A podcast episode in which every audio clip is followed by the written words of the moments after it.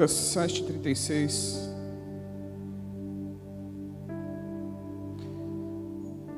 Convidou um dos fariseus para que fosse jantar com ele. Jesus, entrando na casa do fariseu, tomou um lugar à mesa. E eis que uma mulher da cidade, pecadora, sabendo que ele estava à mesa na casa do fariseu, levou um vaso de alabastro com um oento. Estando por, por detrás a seus pés, chorando, regava-os com suas lágrimas e os enxugava com seus próprios cabelos e beijava-lhe os, os, beijava os pés e os ungia com o unguento. Ao ver isto, o fariseu que o convidara disse consigo mesmo: Se este fora profeta, bem saberia que quem é, quem e qual é a mulher que lhe tocou, porque é pecadora. Dirigiu-se de Jesus ao fariseu e disse: Simão, uma, co uma coisa tenho para dizer-te. Ele respondeu: Dize, mestre. Certo credor tinha dois devedores, um que lhe devia quinhentos denários e outro cinquenta. Não tendo nenhum dos dois com que pagar, perdoou-lhes perdoou a ambos. Qual deles, portanto, o amará mais? Respondeu-lhe Simão: Suponho que aquele a quem mais perdoou. Replicou-lhe: Julgaste bem. E voltando-se para a mulher, disse a Simão: Vês essa mulher? Entrei em tua casa e não me deste água para os pés. Essa, porém, regou os meus pés com suas lágrimas e os enxugou com seus cabelos. Não me deste beijo ou ósculo. E ela, entretanto, desde que entrei, não cessa de beijar os meus pés. Não me ungiste a cabeça com óleo, mas esta com bálsamo ungiu os meus pés.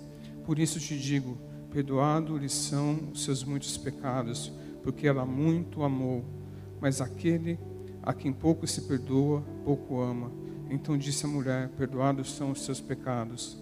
Os que estavam com ele à mesa começaram a dizer entre si: Quem é este que até perdoa pecados?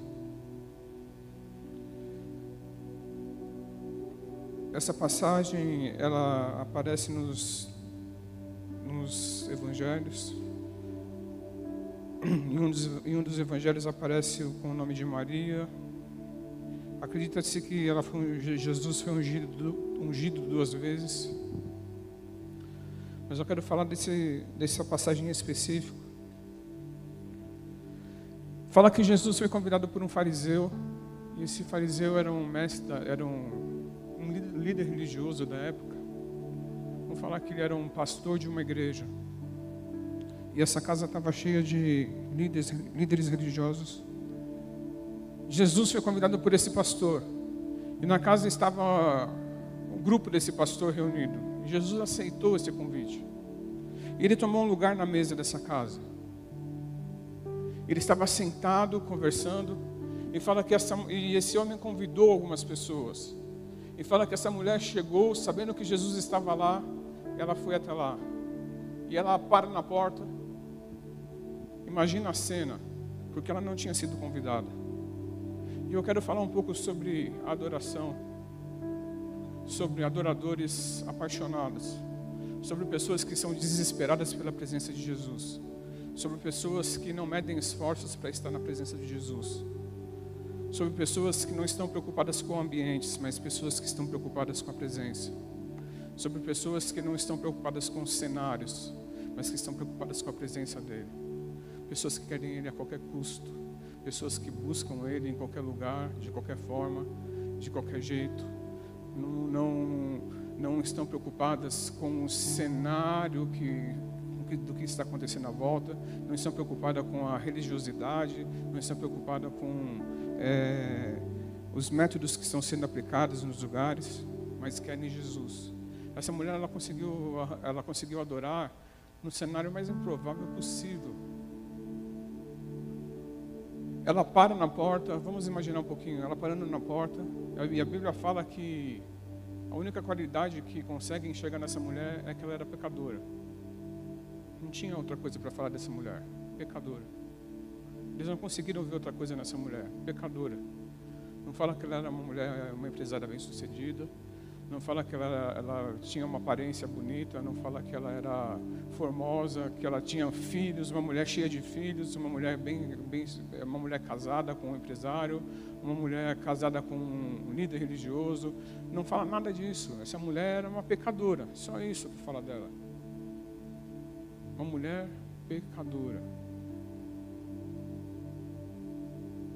Eu vou falar uma coisa.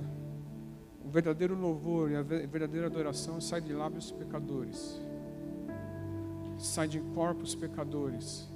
A expressão de adoração que Jesus está procurando é de falhas, de pessoas falhas, de pessoas imperfeitas, de pessoas que não têm nada para oferecer, mas que têm uma fragrância guardada dentro de si para quebrar e liberar na hora certa. Aquela mulher sabia que não tinha sido convidada, mas ela ousou. Adoradores são ousados. Adoradores não são tímidos. Muita gente chega na igreja de domingo de manhã e pensa que o ambiente vai estar preparado para que elas entrem no ambiente dos céus e a portinha já esteja aberta para entrar nos céus e falar: Jesus, cheguei. Não é assim que funciona. Você que tem que entrar. Você que tem que preparar o ambiente. Você que tem que trazer a sua fragrância. Você que tem que quebrar o seu vaso. Você que tem que estar na presença dele. Não importa se a igreja toda esteja fria. Você tem que estar na presença dele. Ela entrou na igreja mais fria que poderia existir na história das igrejas. Porque se Simão, vamos falar que Simão era o pastor dessa igreja. Simão estava preocupado com aparências. Simão estava preocupado em preparar um banquete para aquele que não precisava de banquete. Simão estava preparado em, preparar coisas para aquele que não precisava, não precisa de nada. Jesus só precisa e só quer a nossa adoração. Ele fala: Eu entrei na sua casa, Simão. Você não me deu nenhum beijo. Você não me deu atenção nenhuma. Eu entrei na sua casa você não me ungiu, você não liberou nenhuma fragrância, você não liberou nada para mim. Você não liberou nenhum som para mim, Simão. Você não me deu nenhuma atenção, você não liberou nenhum, nenhum, nenhum cheirinho de adoração para mim. O que aconteceu, Simão? Você não é um líder religioso, você não entende o que eu preciso, você não entende o que eu quero, você não entende o que eu estou à procura, porque o Pai procura adoradores. Ele não procura pessoas que sejam grandes promotores de eventos. Ele não procura líderes de, de shows, ele não procura grandes é, pessoas que vão arrastar multidões, pessoas, grandes promotores de, de shows. Ele procura pessoas que irão liberar óleo, que irão liberar fragrância, que irão ousar fazer a diferença. E Jesus começa a comparar Simão com aquela mulher. Acho que deve ter sido horrível para Simão. Ela usou, e imagina a cena. Ela entrou e ela passou pelo meio, porque Jesus estava, vamos imaginar essa casa, essa igreja. Jesus estava na sala.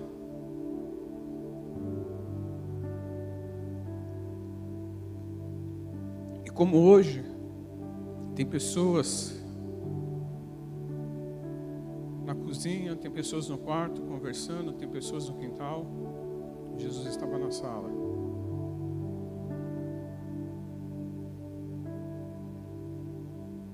E ela passou pelo meio dessas pessoas. Ela falou: Não interessa o que vai acontecer comigo. Eu quero a presença dEle. Não interessa o que vai acontecer comigo. Não importa o que as pessoas achem de mim estou preocupado com o rótulo que estão me colocando. Eu quero a presença dele. E sabe de uma coisa? Jesus foi naquele lugar só por causa dela. Jesus já estava lá por causa dela. E ela passou por no meio de uma multidão rangendo os dentes, que só conseguia enxergar o pecado dela, que conseguia enxergar uma coisa insignificante. E olham para ela viram o rosto, e alguns olham para ela e falando com aquele olhar que fala: Eu sei quem você é, Eu sei o que você fez. Você não vale nada, você não presta. Mas ela não se preocupou, ela queria encontrar com Jesus.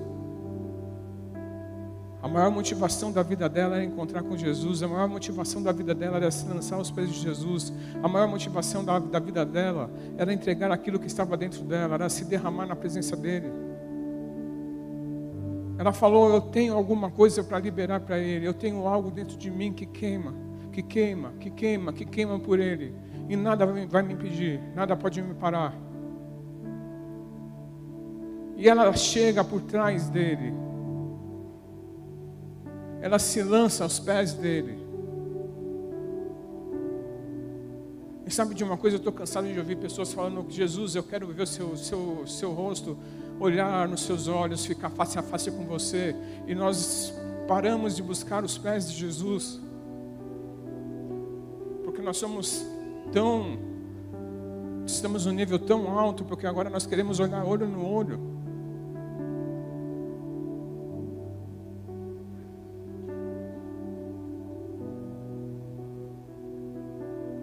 Nós mesmos nos, nos nós mesmos nos autopromovemos. Agora nós olhamos no olho no olho de Jesus. Aquela mulher chegou por trás, se lançou aos pés dele, começou a beijar os pés dele. Ela não pediu nada.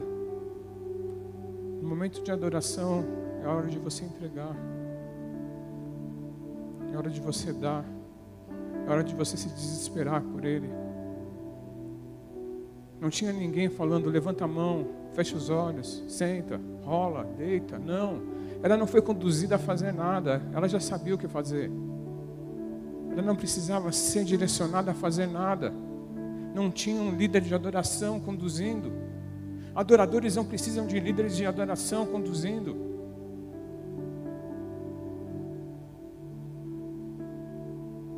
Porque quando você chega na presença dele, ou quando você quer ele, você faz aquilo que o seu coração queima e você não se importa o que as pessoas vão falar.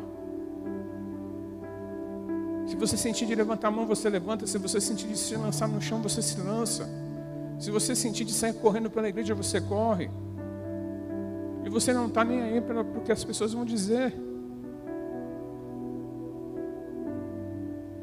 Ela fez a coisa mais extravagante que poderia acontecer naquele tempo.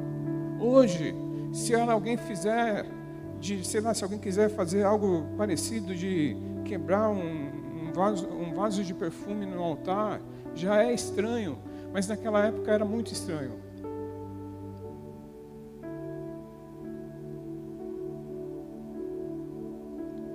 Naquela época, era reprovável uma mulher tocar em um homem.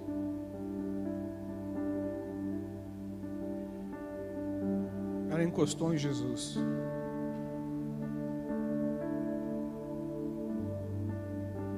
E os céus não estavam abertos naquele lugar. A glória não estava naquele lugar da forma que nós pensamos que, ó, oh, agora eu vou sentir a presença dele, porque agora todo mundo está sentindo. Não. Só ela conseguiu sentir. Ele já estava lá, mas só ela sentiu. Só ela entendeu. Só ela entrou na dimensão dele. Sabe qual é o maior sinal de religiosidade? É a tradição.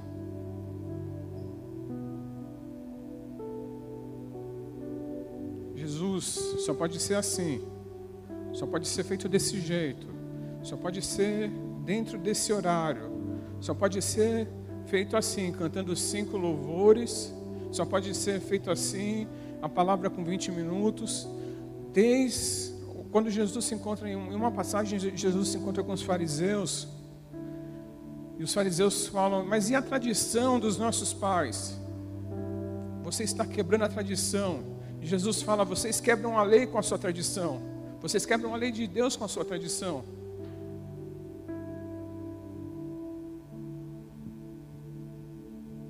E Simão ficou preocupado com a tradição, porque aquela mulher quebrou a tradição. Ela encostou num homem. Quando se convidava para comer na casa de alguém, existia uma tradição. Mesmo assim, Simão não cumpriu a tradição. Mas existia a tradição. E nos cultos hoje existe uma tradição. Eu só vou levantar a mão se todo mundo levantar. Eu só vou deitar no chão se todo mundo deitar. Eu só vou fazer alguma coisa se todo mundo fizer. Nós vamos seguir o cronograma, o cronômetro também. Nós precisamos entender uma coisa: Jesus é o dono da igreja. Tudo é dele. Se ele quiser, ou se ele deixar de nos abençoar, essa igreja fecha. Acaba tudo. Se ele parar de nos abençoar, se as misericórdias dele não se renovarem hoje de manhã, ou se não se, se, não se renovarem a cada manhã, nós morremos. Tudo acaba. Aquela mulher falou: vocês têm uma religião, vocês têm uma tradição, mas eu tenho uma paixão.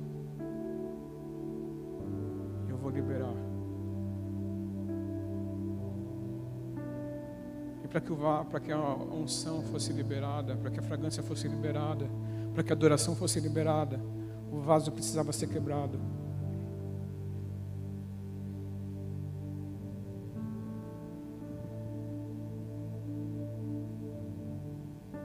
depois que o vaso, o lacre é quebrado, todo o perfume precisa ser liberado.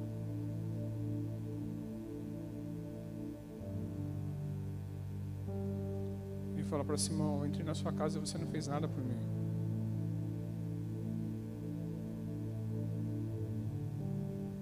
Você quis me dar coisas que eu não preciso. E quantas vezes nós temos Jesus por perto e nós temos dado coisas que Ele não precisa.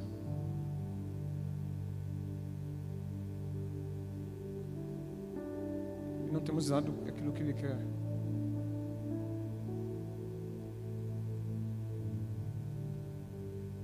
Temos esperado o líder, líder de adoração pedir para nós levantarmos a mão. Adoração é levantar a mão também. Levantar a mão significa rendição. Você está dizendo: Eu me rendo. Eu não tenho mais nada entrego. Não sei se você percebeu quando em cenas de assalto, a primeira coisa que acontece é levantar as mãos. Você está se rendendo.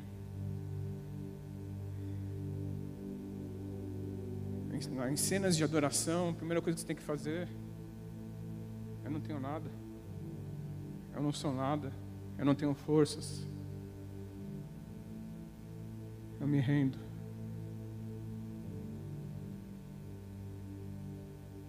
Levantar de mãos tem ficado escasso ultimamente nas igrejas. Ou só acontece quando alguém pede para levantar. É triste. Rosto no chão tem ficado escasso nas igrejas ultimamente. Só acontece quando vem um arrepio diferente. Quando teria que ser ao contrário, tem que ser algo espontâneo. Se você não tiver nada para oferecer, se nós não tivermos nada para oferecer, nós iremos tocar o coração dele. Veio o perdão, veio o perdão sobre a vida dessa mulher só veio depois da adoração. Foi ao contrário. Porque você amou muito, muito você foi perdoada.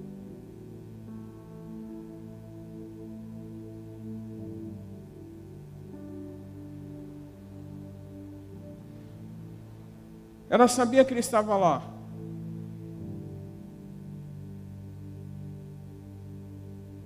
Mas não sabia o que poderia acontecer.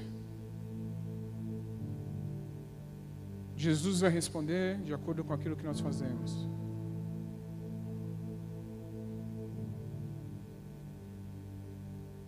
Existe uma resposta. Os céus respondem aquilo que nós fazemos em adoração. Se Maria, se Maria, eu estou falando Maria, mas essa não é Maria. Mas se ela ficasse parada, parada na porta, não iria acontecer nada.